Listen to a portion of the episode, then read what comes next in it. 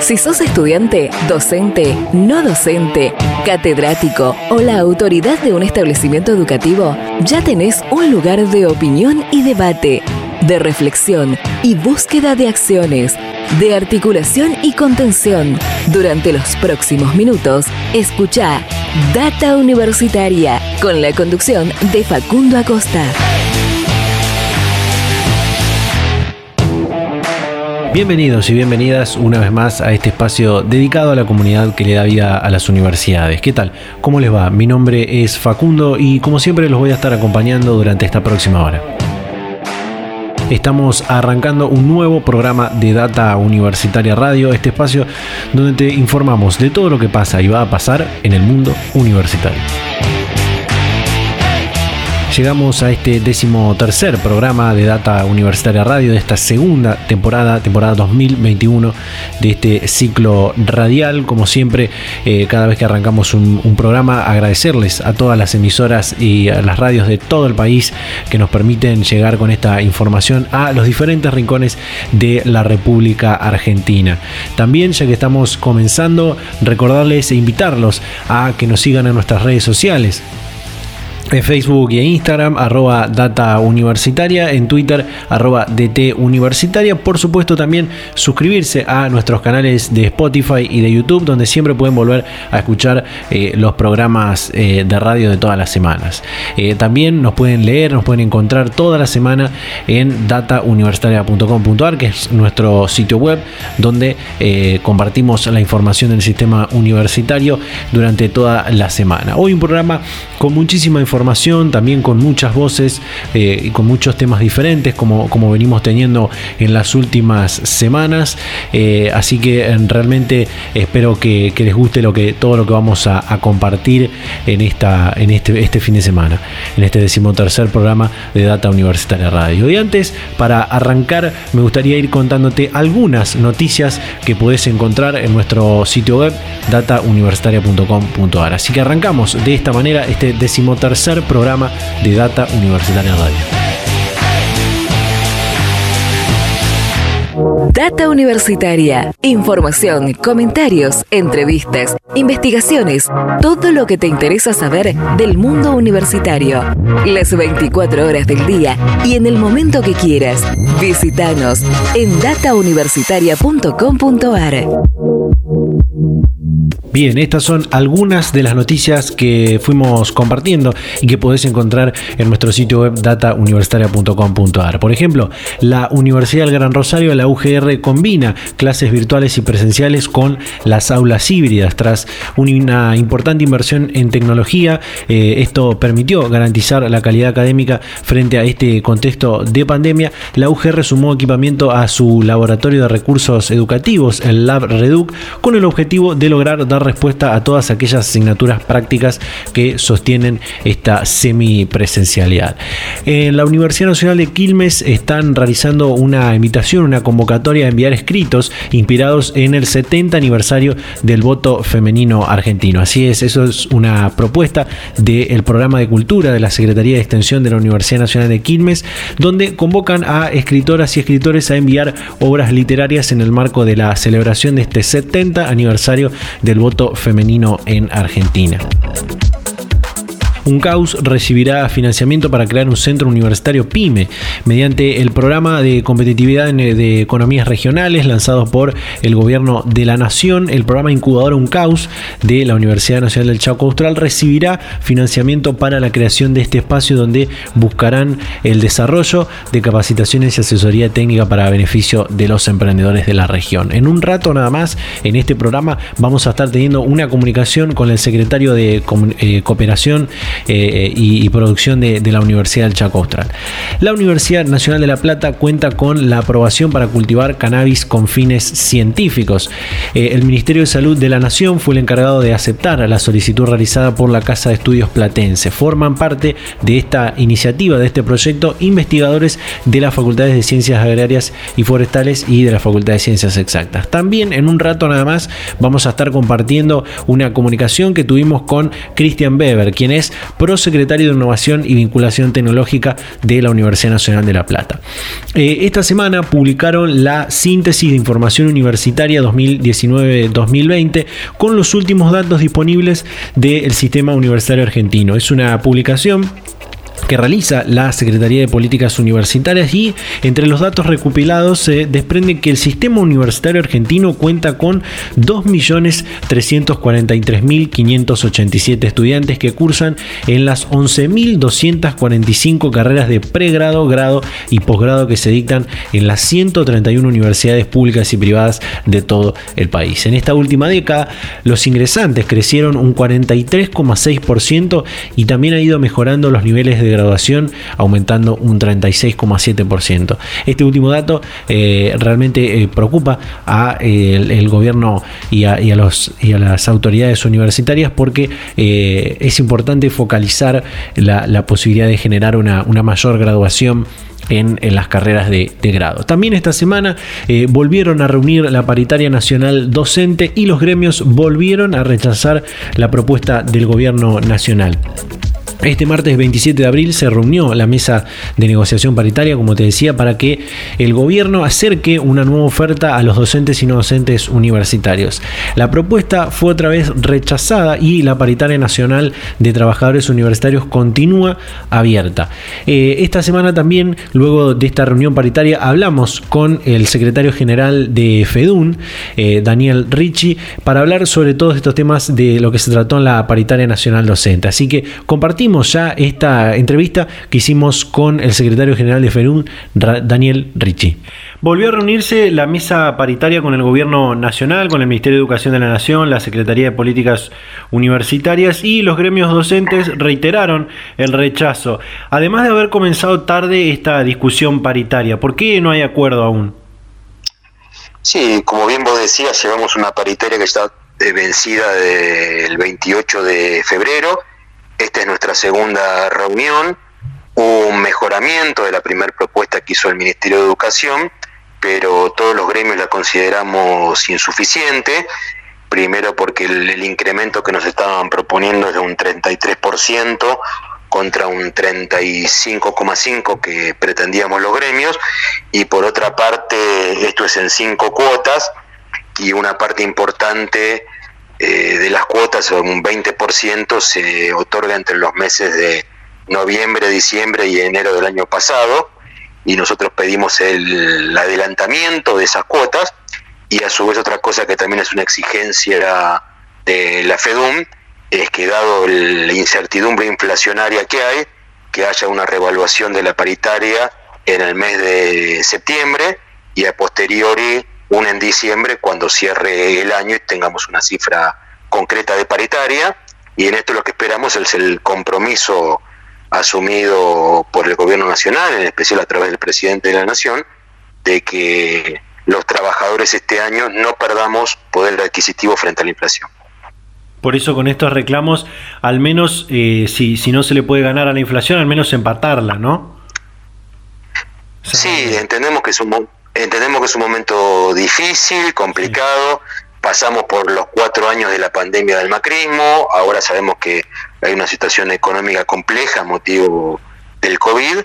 Pero bueno, entendemos que en este caso no son los trabajadores, los sectores de menos recursos los que tienen que ajustarse.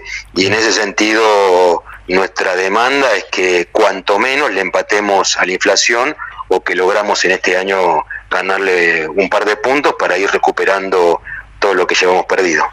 Dentro de los reclamos en esta paritaria nacional se encuentra un tema muy importante que no fue del todo salvado eh, el año pasado y tiene que ver con el reconocimiento de gastos por la virtualidad, ¿no? Sí, también como uno de los reclamos del gremio es que se pague un bono por, la, por los gastos de conectividad que tienen todos los docentes universitarios.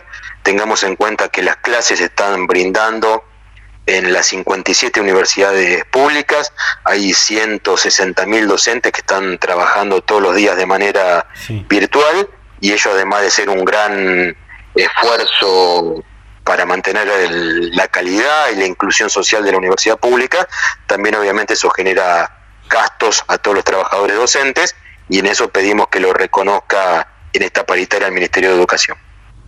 También sigue pendiente el tema de la regulación de la actividad de, diferentes categorías de los docentes universitarios, ¿no?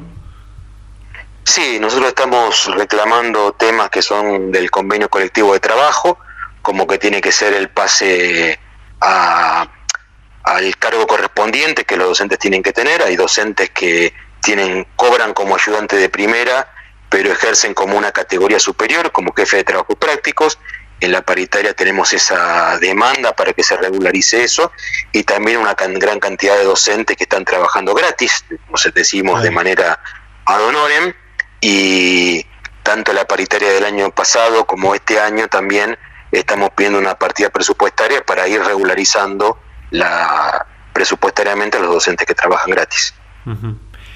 Daniel, en general, teniendo en cuenta que pasó un año ya de esta situación de emergencia, de, virtualidad de emergencia en la universidad, si bien algunas carreras, algunas universidades fueron recuperando actividades presenciales, la mayoría sigue de forma virtual, como señalaba recién. ¿Cómo está en este sentido la situación de los docentes universitarios? Bueno, exactamente. la gran cantidad de las clases se siguen dando de manera virtual apenas hay presencialidad para algunas cosas muy específicas, como tiene que ver algunas materias de el área de la salud y de carreras tecnológicas, que obviamente la presencialidad es irreemplazable, pero haciendo esto con muchísimo cuidado y con muy poca cantidad de alumnos, tengamos en cuenta como por ejemplo la carrera de medicina, la carrera de odontología, que obviamente yo siempre digo, imaginémonos que vayamos a un médico y tenga puesto atrás, bien que los, médicos siempre ponen el cual en su título, que diga recibido de manera virtual. Saldríamos corriendo horrorizados. Así que me parece que esas son las, las materias que se están dando de manera presencial, con muchísimo cuidado. Hasta ahora no hemos tenido que lamentar casos de COVID y el resto de las materias se da todo de manera virtual. En el caso de que, de que haya que, que, porque estamos en el marco de nuevas restricciones sanitarias, bueno, pasa esto en la, en la educación obligatoria, en la educación básica, donde eh, las clases presenciales están todavía en duda. En el caso de que haya que volver para atrás, como fue en el 2020, y que las clases sean totalmente virtualizadas, eh, en el, eh, como fue en el 2020 en la universidad, ¿hay cierta experticia ganada de lo que fue el 2020 para, para poder aplicarla este año? ¿No cree? No, no, seguro que fue mucho más difícil el año pasado, donde hubo que pasar todas las materias de manera virtual. Este año obviamente ya tenemos esa experiencia y si bien obviamente eso lleva un esfuerzo, eh, se va a hacer de una manera mucho más ordenada. Y como se hizo el año pasado, que algunas materias que tenían que ver, como decíamos, con la salud o tecnológicas, terminaron de completarse presencialmente a principios de este año, cuando la pandemia aflojó un poco, eh, lo que se hará este año será lo mismo. Si se vuelve a fase 1, se suspenderán las pocas clases que hay de manera presencial y se darán más adelante. Yo en esto digo, apoyando las medidas que tomó el presidente de la Nación, lo principal es cuidar la salud de todos los argentinos y en este caso de los universitarios. Para que haya educación tenemos que estar vivos, y por eso siempre decimos que primero está la salud, después está la educación y después la economía. Si, no, si no anoté mal, si no mal no recuerdo, recién me decía que hay eh, más de 160.000 docentes en la virtualidad. ¿Cómo ve el avance tecnológico, la intensificación de la virtualidad en la enseñanza universitaria? Por supuesto que es algo que requiere mayor regulación, pero ¿vamos hacia ese modelo de educación o hacia una modalidad mixta con, más virtualidad? ¿Cómo lo ve esto? Yo creo que es algo semejante a cuando se creó la imprenta. Eh, digamos, es una revolución tecnológica. La primera revolución tecnológica en la educación se dio con la imprenta. Antes todo se daba de manera oral y a partir de la masificación de los libros, la enseñanza se pudo, el docente no tener que dar todo y recurrir a los libros. Hoy vemos esta revolución tecnológica con la inteligencia artificial, con las plataformas para dar clases. Me parece que al igual que el libro, eso tiene que estar al servicio del proceso de enseñanza-aprendizaje, pero en ese proceso la centralidad es el docente, lo que da calidad, lo que da inclusión es el docente y en este caso las plataformas al, virtuales, al igual que los libros, tienen que estar, estar al servicio para que el docente brinde mejores clases. Me parece que las plataformas en sí no son ni buenas ni malas, no pueden reemplazar al docente, eso sería una aplicación mala, pero si ayudan al docente, bienvenida sea y seguramente lo positivo que nos dejará esta pandemia es que aprendimos mucho a utilizar las herramientas virtuales. Ahora, por ejemplo, en el caso de FEDUN, estamos con una maestría en docencia universitaria dada de manera virtual para todos los trabajadores docentes de todo el país. Estamos haciendo muchos cursos para ayudar a los docentes, haciendo tutorías para ayudarles a pasar las eh, clases a la virtualidad. Y también en el caso de la Universidad de Buenos Aires, por ejemplo, estamos haciendo conjuntamente una especialización en docencia virtual que ya hay más de 800 docentes de la UBA cursándola. Data Universitaria. Información, comentarios, entrevistas, investigaciones, todo lo que te interesa saber del mundo universitario. Las 24 horas del día y en el momento que quieras. Visítanos en datauniversitaria.com.ar. Bien, ahí estaba eh, la palabra del secretario general de FEDUN, Daniel Ricci, sobre esta última reunión de mesa paritaria nacional eh, y la situación de los docentes universitarios. Seguramente se van a volver a reunir en las próximas semanas. Eh, todavía nos queda mucho por compartir en este decimotercer programa de Data Universitaria Radio, así que vamos a ir a un pequeño corte y ya continuamos con más Data Universitaria Radio. Continuamos con más Data Universitaria Radio en este décimo tercer programa de la segunda temporada en este año 2021. Como siempre los invitamos a que nos sigan en nuestras redes sociales, en Facebook e Instagram, arroba Data Universitaria y en Twitter, arroba DT Universitaria. Por supuesto, suscribirse a nuestros canales de Spotify y de YouTube. Vamos a dar continuidad a este programa, como te decía al principio, y vamos a estar compartiendo también dos comunicaciones con eh, que tuvimos con las universidades, eh, con diferentes universidades, con temas muy eh, interesantes, temas muy, importantes.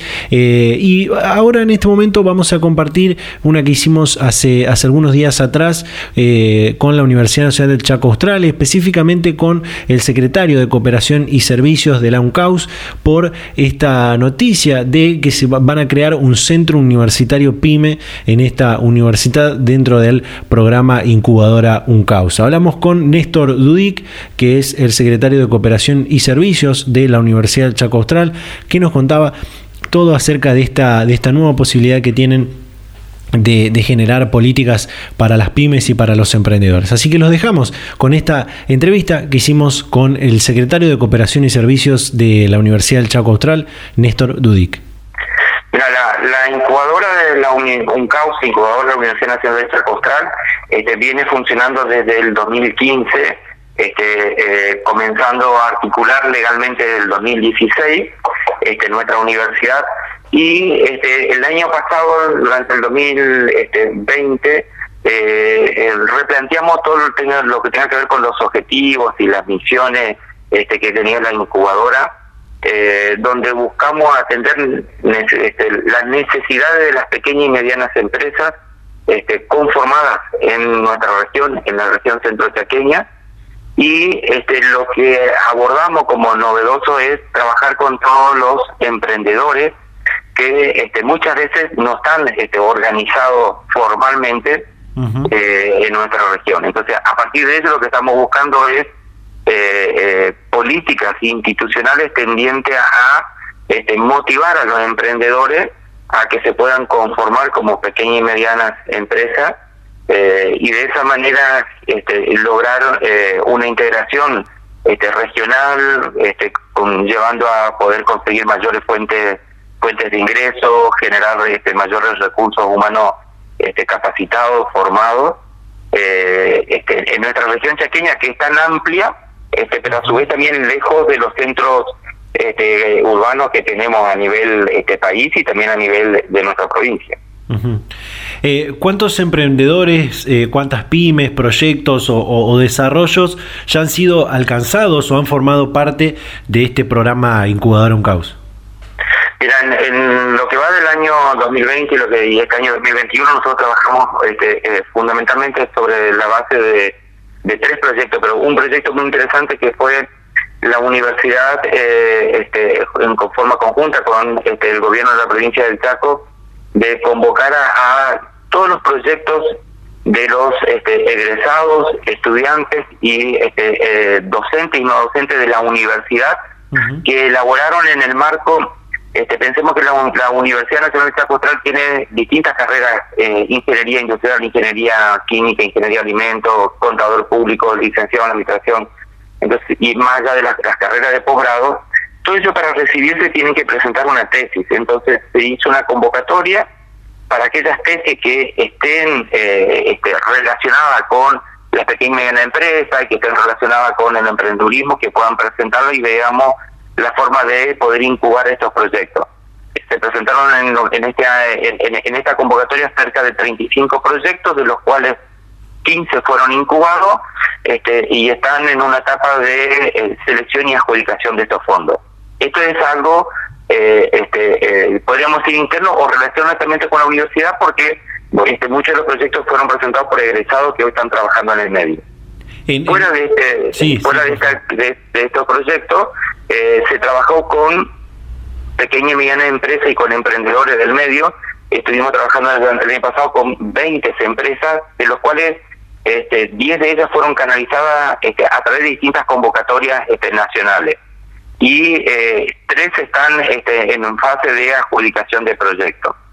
Actualmente, este, eh, hoy hoy justamente tuvimos una reunión con el con el este, eh, Ministerio de Educación de la provincia del Chaco que están este, eh, convocando, estamos justo en, una convocatoria no más de 15, 20 días a través del COFECIP de este, proyectos de vinculación tecnológica, también donde estamos recibiendo a este, nuevos emprendedores, nuevas empresas este, para tratar de realizar esta vinculación y de articulación a través de proyectos innovadores y productivos.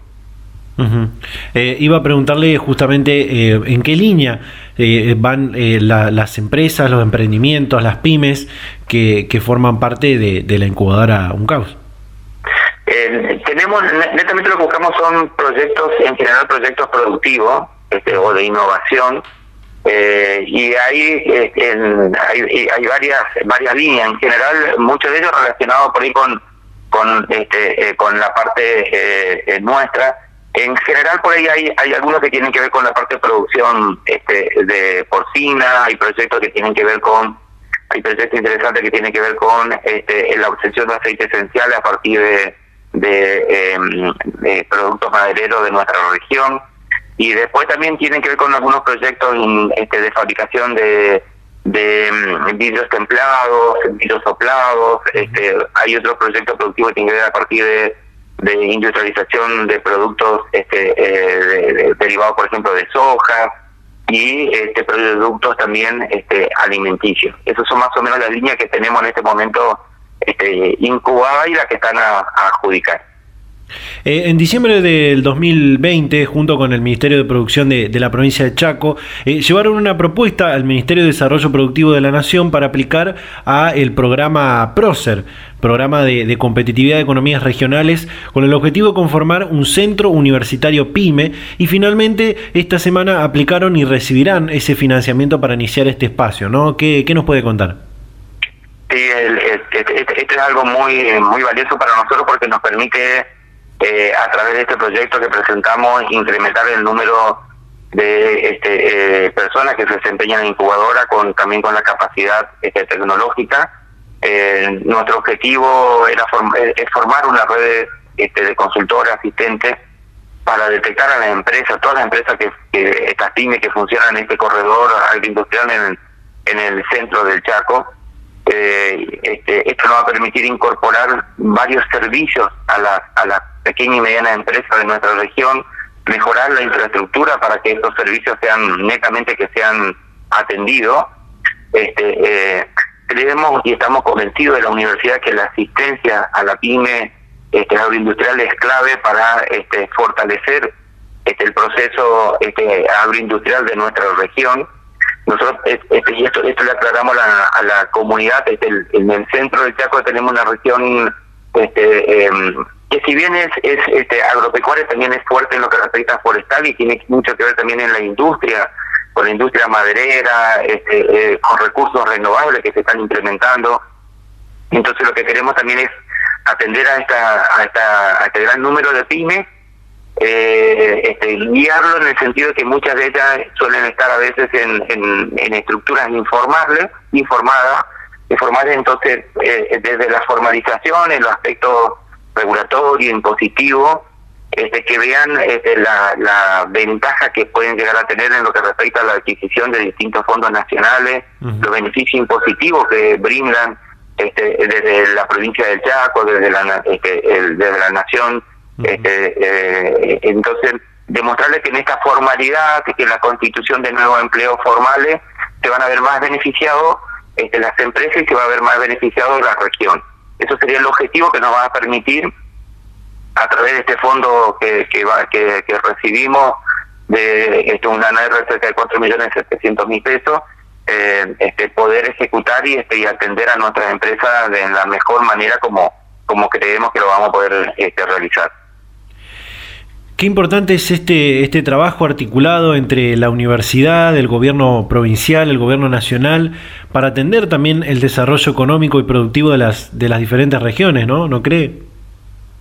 Sí, totalmente de acuerdo. Nosotros este, vemos desde desde el, desde la República, desde, desde, el Ministerio de Desarrollo Productivo, desde a nivel nacional, desde la Agencia de Ciencia y Técnica, desde el Ministerio de Producción de la Nación, cómo este, están este, muy, muy, muy este, preocupados y, trabajando en el suministro de distintas líneas, ya sea de, aporte no reembolsable, pero también como líneas crediticias este, eh, a las, este, destinadas a las, a las pequeñas y medianas empresas y también lo hay hacia las grandes empresas.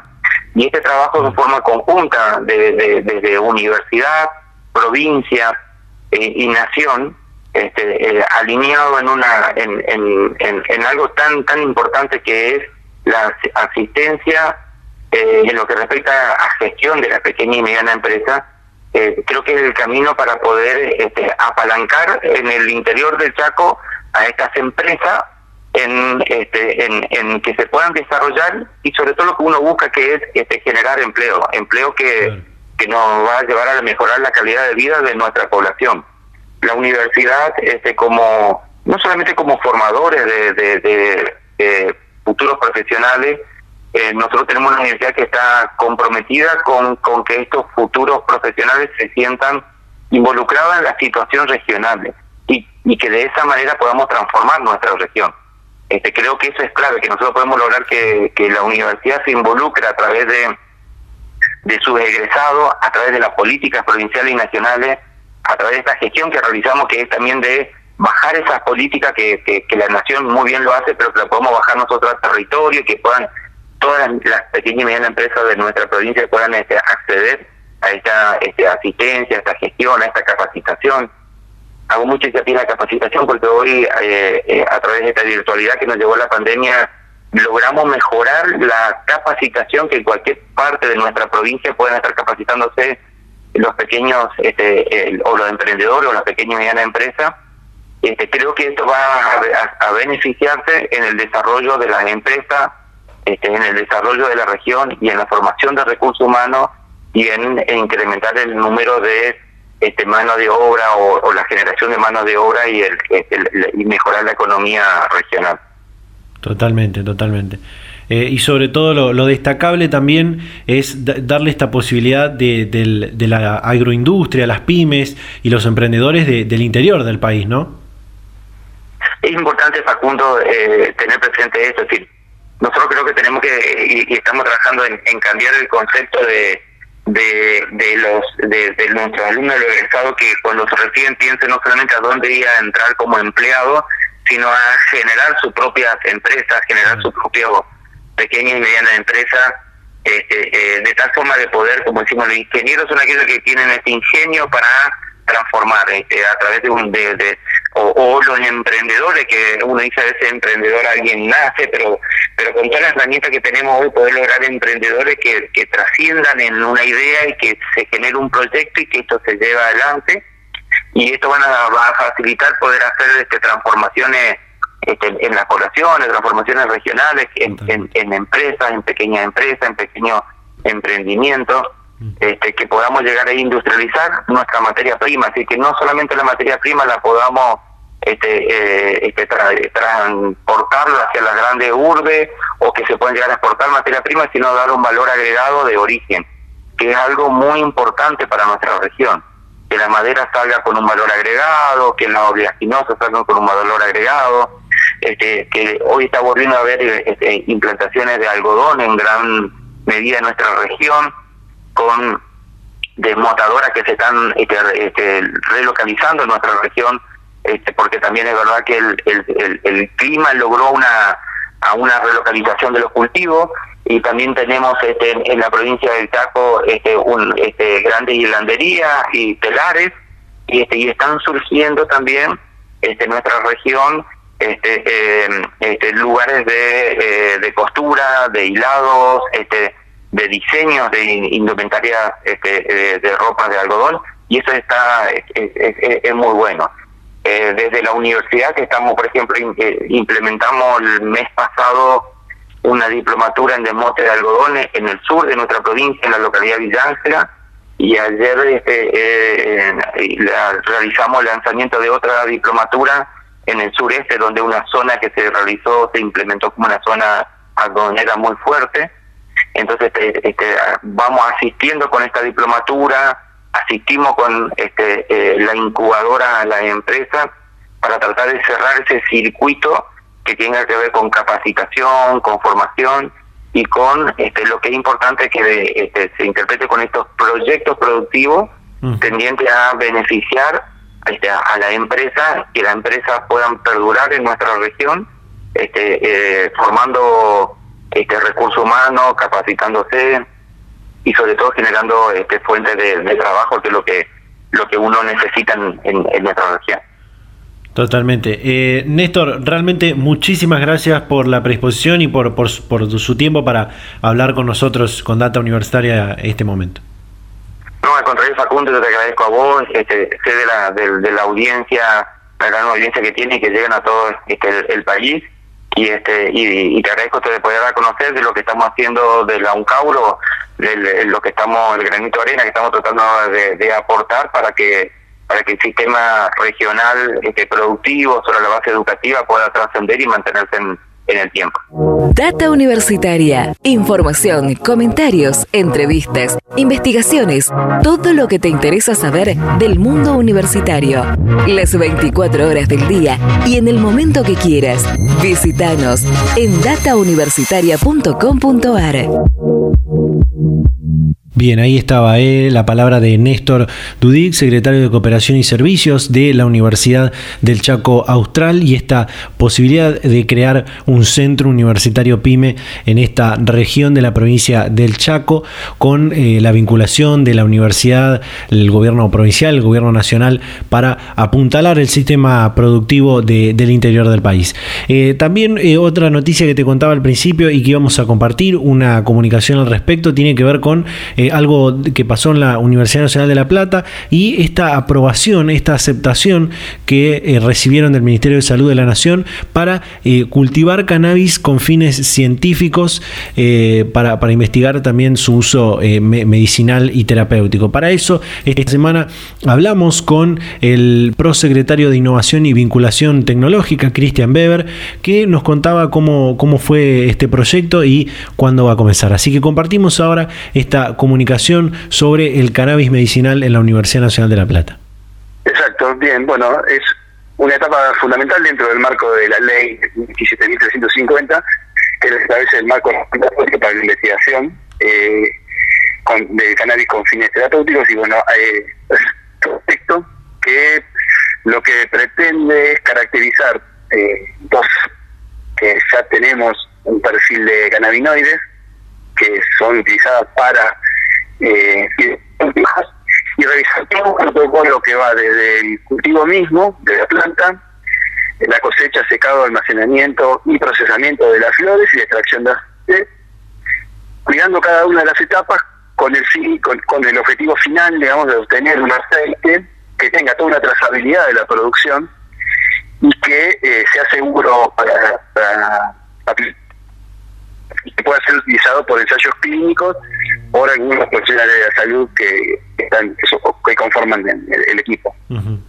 Eh, este, vale recordar en este punto que esta ley 27.350 se promulgó como resultado de un intenso trabajo también de, usuarios del aceite de cannabis para uso terapéuticos eh, en el tratamiento de, diferentes patologías, ¿no? Sí, sí, eso es un hecho fundamental, digamos, y de hecho eh, marca marca un hecho paradigmático en este caso en, este tipo de investigaciones. El conocimiento no está en la academia, está justamente en los usuarios, en, la sociedad misma, que fueron los impulsores eh, de esta ley.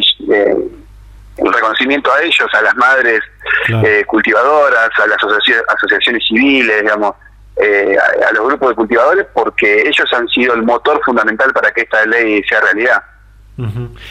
¿Cómo va a ser el trabajo con este proyecto que, según tenemos entendido, involucra a las facultades de ciencias agrarias y forestales y de ciencias exactas de, de la universidad, no? Exacto, sí, bueno, eh, también es, otra cuestión a resaltar, digamos, la, ciencia es cada vez, cada vez más interdisciplinaria, transdisciplinaria, eh, y este es un ejemplo de ello. Digamos. Nosotros vamos a aportar desde las ciencias agrarias todo, todo el conocimiento necesario en ecofisiología de cultivos, en cultivo, en método de cultivo, y toda la parte analítica, eh, de procesamiento, de determinaciones de contaminantes, de posibles contaminantes tanto eh, químicos como biológicos dentro de las muestras y demás, es todo parte de la gente de, la Facultad de Ciencias Exactas y de la unidad de producción de medicamentos que está dentro de esa casa de estudio. Eh, la, la, plantación, no me acuerdo si me, me, contabas, va a ser en la, en la de Facultad de Ciencias Agrarias, ¿no? Exacto, sí, va a ser en el predio de, la estación, de una de las estaciones experimentales de la facultad. Eh, según supimos desde la Universidad de La Plata, eh, tomaron como referencia eh, legislaciones y reglamentaciones de otros países como Canadá, Israel, Países Bajos, para presentar el proyecto sobre el cultivo de cannabis. ¿Qué es lo que tuvieron en cuenta en particular que se trabaja en estos países? No, son las posiciones técnicas existen, existentes en esos países, básicamente. No, a ver, no, la ley en Argentina eh, fue reglamentada y no hay, no, existen aspectos puntuales que hacen a la, a la producción. Bueno, entonces nos vamos a basar en esos aspectos para poder generar una guía, una guía de producción y que, y que, que podamos demostrar a partir de esa guía que el producto final posee ciertas características. Eh, según vimos también en, la información con la, con la que pudimos contar, las variedades que van a ser utilizadas en la, en la plantación de estas de, este cannabis eh, son traídas de, Colombia y de, Uruguay, ¿no? ¿Qué, nos puede contar sobre este tema? Bien, sí, es una empresa, una, no sé, la semilla es una, una empresa mm, eh, canadiense que tiene subsidiario en Colombia y una uruguaya que son productoras de cannabis medicinal. Lo que el punto de partida con estas dos, con estos dos germoplasmas nos permite tener ya una idea de qué perfil de, de cannabinoides tiene cada uno y, en función de qué perfil tiene, qué dolencias pueden ser tratadas a partir de ellos. Luego lo que nosotros queremos corroborar es si ese perfil de cannabinoides sufre variaciones por las condiciones de cultivo y si la sufre sobre qué parámetros, sobre qué, qué porcentajes, bueno, esas son cuestiones que son parte del proyecto, ¿verdad? Em, eh, Cristian, ¿cuándo comienzan los trabajos eh, sobre, sobre este proyecto y cuáles serán los primeros pasos que van a dar en, en esta iniciativa? Bueno, la, idea es comenzar en el segundo semestre. Claramente la, la situación de contexto también nos va a ir modelando la posibilidad o no de comenzar. Eh, ah, la primera etapa era esta, la de, conseguir eh, la, aprobación por parte del Ministerio de Salud. Ahora viene una segunda etapa que es la de conseguir financiamiento. Si bien nosotros tenemos ya capacidad instalada, tanto de eh, zonas de cultivo, invernáculos y demás, como de instrumental para, para hacer las medidas, también necesitamos algunos aportes para acondicionamiento del, lugar, para, bueno, cosas menores por ahí de, química, eh, necesitamos financiamiento, que es lo que vamos a empezar a buscar a partir de, ahora que tenemos aprobado. Si todo marcha bien, entonces el segundo semestre sería, daría inicio la primera parte de cultivo y nosotros creemos que para el año que viene eh, podríamos ya tener algún producto con eh, los estándares necesarios para realizar algún ensayo clínico. Eh, pero bueno, eso quedará muy supeditado a, a todo lo, lo que viene sucediendo ¿no? en este contexto tan complejo. Data Universitaria. Información, comentarios, entrevistas, investigaciones, todo lo que te interesa saber del mundo universitario. Las 24 horas del día y en el momento que quieras. Visítanos en datauniversitaria.com.ar. Y bien, ahí estaba eh, la comunicación que, tuvimos esta semana con Cristian Weber, prosecretario de Innovación y Vinculación Tecnológica de la Universidad de La Plata. Eh, excelente estas dos comunicaciones que hemos compartido, tanto la que compartíamos primero de la, la incubadora UNCAUS, el programa incubadora UNCAUS de la Universidad del Chaco Austral y esta posibilidad que tienen para crear el Centro Universitario PYME y esto último de la Universidad de La Plata con este proyecto que ha sido aceptado por el Ministerio de Salud de la Nación para eh, comenzar a cultivar cannabis con fines científicos y para estudiar eh, bien su, su, uso terapéutico, su uso medicinal. Realmente dos cosas muy importantes eh, en estas dos regiones de, del país y con estas dos universidades nacionales. Nos queda todavía un tramo del programa, nos quedan algunas cosas por compartir con todas y todos ustedes, así que vamos a ir un pequeño corte y ya continuamos con más Data Universitaria Radio.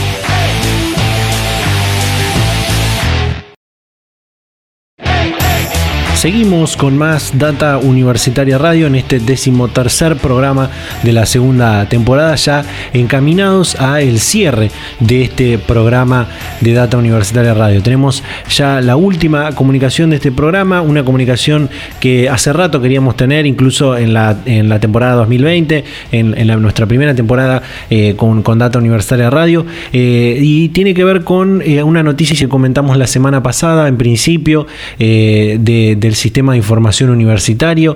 Así que, bueno, ya vamos a, ya está en línea para hablar con nosotros el coordinador general del sistema de información universitario, el CIU, Guillermo Diorio. Guillermo, ¿qué tal? ¿Cómo estás? Bienvenido a Data Universitaria Radio. ¿Qué tal?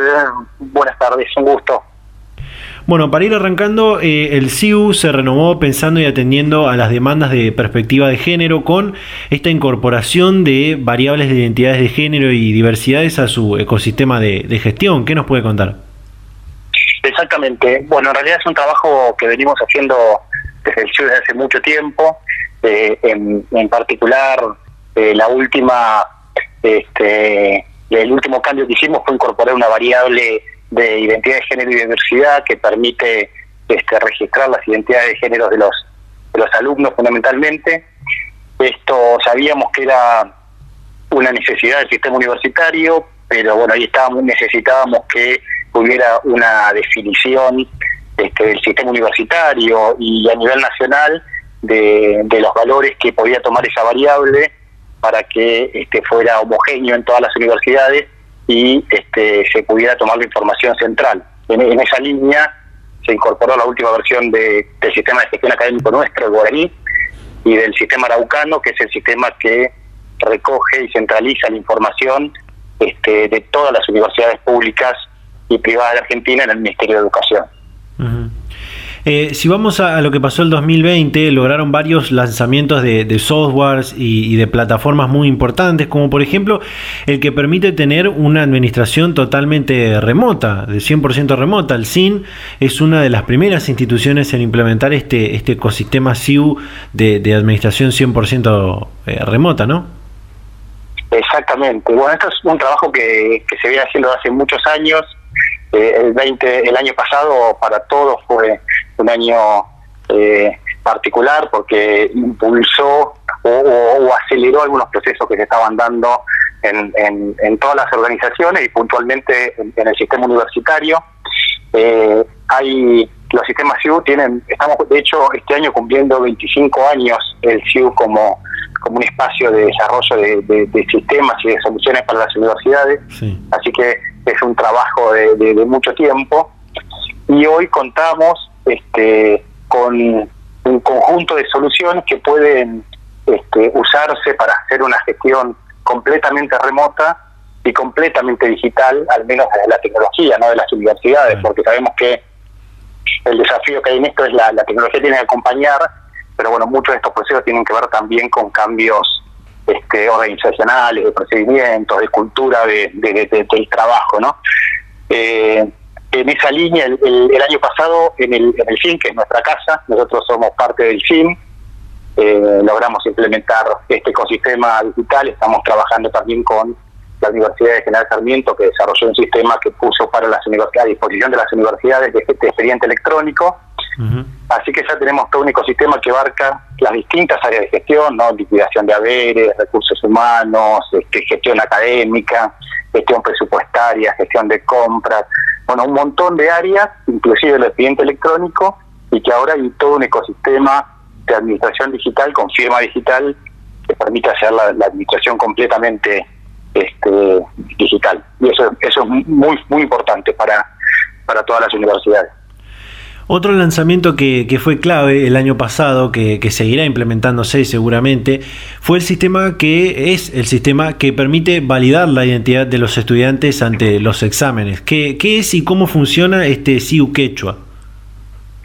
Bueno, Quechua fue una de las soluciones que el año pasado, en, esto de la virtualidad y la necesidad de continuar con, con la formación en las universidades de la virtualidad, a, través de la virtualidad, este, fue una de esas soluciones que salieron eh, rápidamente el año pasado.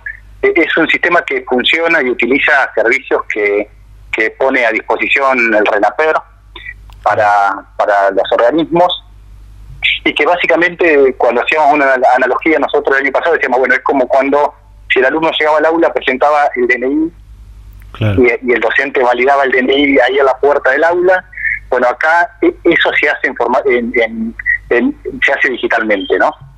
hay una validación a través de una foto eh, que se puede tomar el alumno y que esa validación esa foto se valida con el RENAPER y este se valida que los datos de el DNI del, del, alumno y la foto coincidan este y eso permite tener una validación digital para procesos en un principio de evaluaciones no se, usó en algunas universidades para para validar el, acceso de los alumnos a las evaluaciones ¿Funciona similar? Pero bueno, es una... Sí, decime.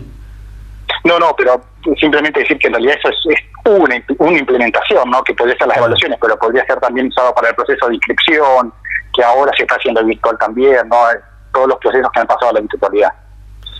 Quería, quería preguntarte como para eh, contarle a la gente que eh, funciona similar al que, por ejemplo, eh, utilizan los, los bancos, ¿no? Funciona de esa manera.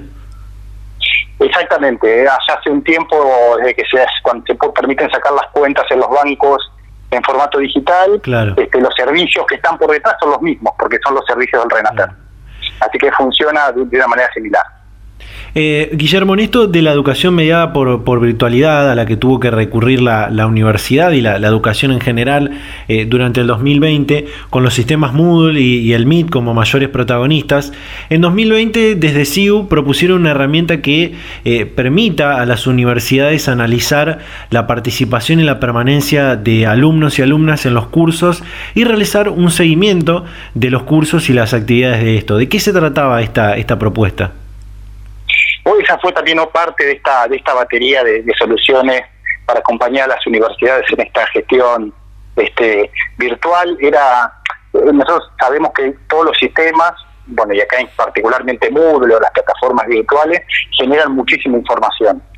Y un, el valor agregado para nosotros de las soluciones que, que resuelven un problema es toda la información que dan para los procesos de toma de decisiones, para, para hacer evaluaciones y poder mejorar en el momento. Bueno, en esa línea hicimos un, una herramienta que permitía hacer un análisis de información de, de los cursos, tomando lo que pasaba en Moodle este, y lo que pasaba en guaraní, ¿no? O sea, uniendo estos dos mundos. Guaraní es el que lleva la gestión académica, que permite hacer las inscripciones y demás, y Moodle es la plataforma donde los alumnos pueden entrar, descargarse material, ver videos. hicimos un cruce de esa información este, que le permita, sobre todo a las universidades, poder identificar si algún inconveniente con, con, algún alumno, la permanencia, a esta virtualidad este, rápida que tuvimos que adaptarnos todos y poder tomar acciones correctivas que le permitan este, acompañar a los alumnos este, de, otra manera, bueno, tomar acciones que, que, eviten el abandono de los alumnos en esos cursos. Eh, hace pocos días, pocos días atrás eh, lanzaron una nueva versión del, del Guaraní, el famoso CIU Guaraní para los estudiantes, con varias renovaciones importantes. Bueno, esto de que, contabas de la incorporación de, Moodle para exámenes finales, la incorporación de, datos de personas con discapacidad, lo de la perspectiva de género que hablábamos antes. Eh, cuando realizan, cuando desarrollan y lanzan una nueva versión de este sistema, ¿Tienen en cuenta o, les llegan estas propuestas de, la comunidad universitaria para, para, poder mejorar? Sí, totalmente. Nosotros en el, en el, en el una de las características este, que nosotros siempre decimos que es tanto tan importante como las soluciones son este, las comunidades, las comunidades, no comunidades de práctica se llaman, pero en realidad son los usuarios y los técnicos de nuestros sistemas. En particular del guaraní eh, hay este, implementaciones en todas las, en prácticamente todas las universidades del país. Eh, así que este, realizamos todo el tiempo lo que nosotros llamamos comité de usuarios y técnicos, este, y hay herramientas digitales donde desde las distintas universidades nos pueden hacer este, la solicitud de requerimientos, pedidos, mejoras, nuevas funcionalidades. Eh, y esos espacios colaborativos donde participan este, este, personal técnico y usuarios de, todas las universidades, ¿no? del sur, el norte, las universidades más grandes, eh, son los que van este, valorando la importancia de esos requerimientos y, en algún punto definiendo, este, eh, haciendo un co-gobierno de lo que salen las versiones de cada sistema, no definiendo en conjunto qué es lo que las nuevas funcionalidades para el sistema universitario. Así que ahí así se van gestando en general las, las, las versiones eh, y bueno, y luego las cuestiones estas que son mediadas por, por, esas, esas situaciones que nos afectan a todos, este, que son un poco más de imprevisto, ¿no? Pero, pero así van surgiendo las distintas versiones. Guillermo, eh, la última, ¿hacia dónde va o, qué otros aspectos quedan por agregar a esta transformación digital de la gestión y la información universitaria?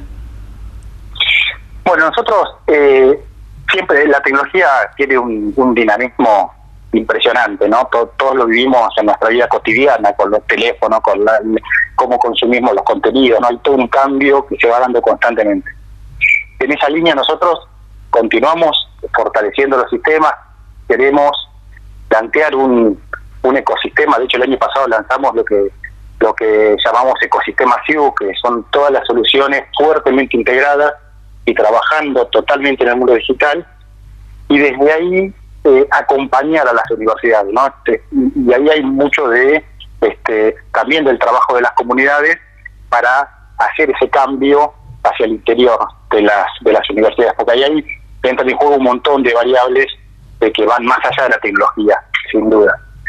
Este y todo este cambio también implica un cambio en tecnología, ¿no? Entonces, este, trabajamos mucho con los equipos técnicos de las universidades, acompañando y buscando la forma de este, hacer estos cambios tecnológicos para ir hacia ahí. Así que nosotros, nuestro objetivo es este, que este ecosistema SIU pueda ser usado como tal, eh, pueda ser implementado eh, en su totalidad. Eh, las universidades van implementando las versiones de los sistemas a medida que pueden. Bueno, y queremos acompañar eso este, más, más de cerca, ¿no? Tratar de hacer ese cambio que, que hoy la tecnología nos ofrece y que está tenemos al alcance y, cada, y que cada vez avanza más rápido, ¿no? Totalmente, es impresionante, es, impresionante. Bueno, es eso, yo creo que la mejor analogía es lo que vivimos nosotros cotidianamente en nuestra vida eh, eh, con los cambios de la tecnología. Bueno, lo mismo pasa en nuestras en nuestros lugares de trabajo, en nuestras instituciones. Totalmente. Guillermo, realmente muchísimas gracias por eh, la predisposición, por el, por el tiempo para, para charlar este momento con Data Universitaria. Por supuesto que nos gustaría seguir en contacto para eh, volver a charlar y seguir eh, comentando sobre los temas de, del avance tecnológico en el, en el sistema universitario. Encantado, muchísimas gracias Facundo por la invitación. Este, somos materia dispuestas, así que este, encantados de, de seguir hablando con ustedes. Hasta la próxima. Hasta la próxima. Data Universitaria. Información, comentarios, entrevistas, investigaciones, todo lo que te interesa saber del mundo universitario. Las 24 horas del día y en el momento que quieras. Visítanos en datauniversitaria.com.ar. Bien, ahí está la entrevista que hacíamos con Guillermo Diorio, coordinador general de CIU, del Sistema de Información Universitaria. Excelente esta, esta comunicación y todo lo que podemos compartir del avance de la transformación tecnológica y digital en la administración y la gestión de la información universitaria. Eh, nos quedamos sin tiempo en este programa de Data Universitaria Radio. Eh, realmente todo muy interesante eh, lo, que, lo que hemos compartido, lo de la nacional que compartíamos al principio, eh, lo del programa Incubador Uncaus y esta posibilidad de crear un centro universitario PYME en esta, en esta universidad, en la Universidad del Chaco Austral, y esta, eh, este proyecto que también eh, compartíamos de, la Universidad Nacional de La Plata para cultivar cannabis con fines científicos, para estudiar su, uso terapéutico, su uso medicinal, y esta última entrevista con el coordinador de, de CIU. Así que, gente, realmente muchísimas gracias a todos y a todas por estar ahí del otro lado, a todas las radios de todo el país que nos permiten llegar con este ciclo radial a toda la República Argentina. Y como siempre, eh, recordarles, invitarlos a que nos sigan en nuestras redes sociales, en Facebook e Instagram, arroba data universitaria, en Twitter, arroba DT universitaria, suscribirse a nuestros canales de Spotify y YouTube, donde pueden siempre revivir los programas de radio que, llevamos adelante cada fin de semana y eh, leernos todas las semanas en www .datauniversitaria.com.ar Así que así, de esta manera, nos despedimos. Nos vamos a reencontrar a esta misma hora y en este mismo dial la próxima semana. Chau, chau.